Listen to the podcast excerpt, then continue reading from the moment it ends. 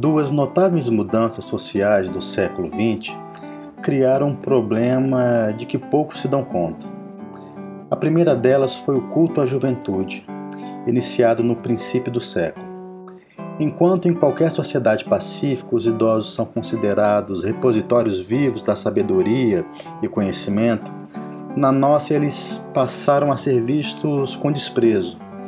Hoje, muitas senhoras se vestem e se comportam como se tivessem 20 anos de idade, em vã tentativa de escapar a uma velhice percebida como maldição, não como troféu.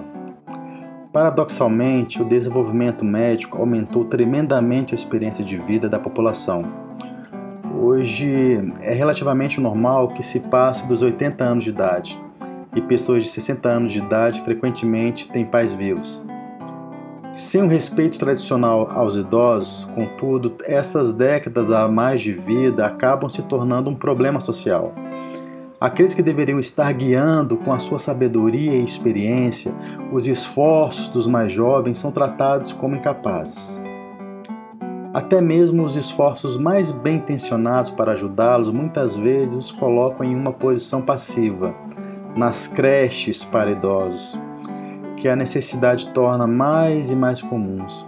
Raramente alguém se dá o trabalho de ouvi-los. Peças de teatro são-lhes representadas, histórias são-lhes contadas, livros são-lhes emprestados, mas o idoso continua sendo tratado como objeto, não como sujeito vivo da sua própria história. A sabedoria de quem viu e viveu o que os mais jovens ainda enfrentarão é desprezada. E os macacos novos, sem ter quem os guie, botam a mão em todas as cumbucas que vêm pela frente. A história da cidade, do estado, do país e do mundo é deixada de lado e esquecida. Enquanto as testemunhas oculares definham esquecidas, sendo entristecidas como se fossem crianças pequenas ou afastadas como um estorvo. Os jovens pesquisadores se debruçam sobre documentos escritos, ignorando seus autores. Desfazer a transformação ocorrida há quase 100 anos é impossível mesmo por ela ter sido assumida pelos próprios idosos. Quem era jovem nos anos de 1930 já considerava a força da juventude superior à experiência da idade. É contudo possível tentar evitar que toda essa sabedoria se perca. É possível criar programas que incentivem os mais jovens a aprender aos pés desses tantos idosos que hoje são deixados de lado. Os professores podem pedir aos alunos que os entrevistem os pesquisadores podem e devem ir a eles e ouvi-los.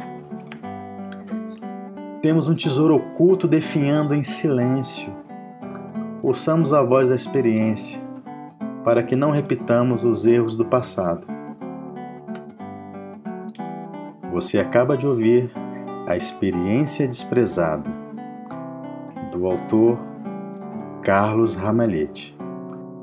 Esse opúsculo foi publicado originalmente na Gazeta do Povo em 1 de novembro de 2012 e consta no seu livro na sua obra Rátio Divina, A Ordem de Todas as Coisas, volume 1 da editora Vive.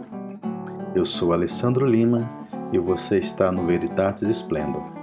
Visite nosso site www.veritatis.com.br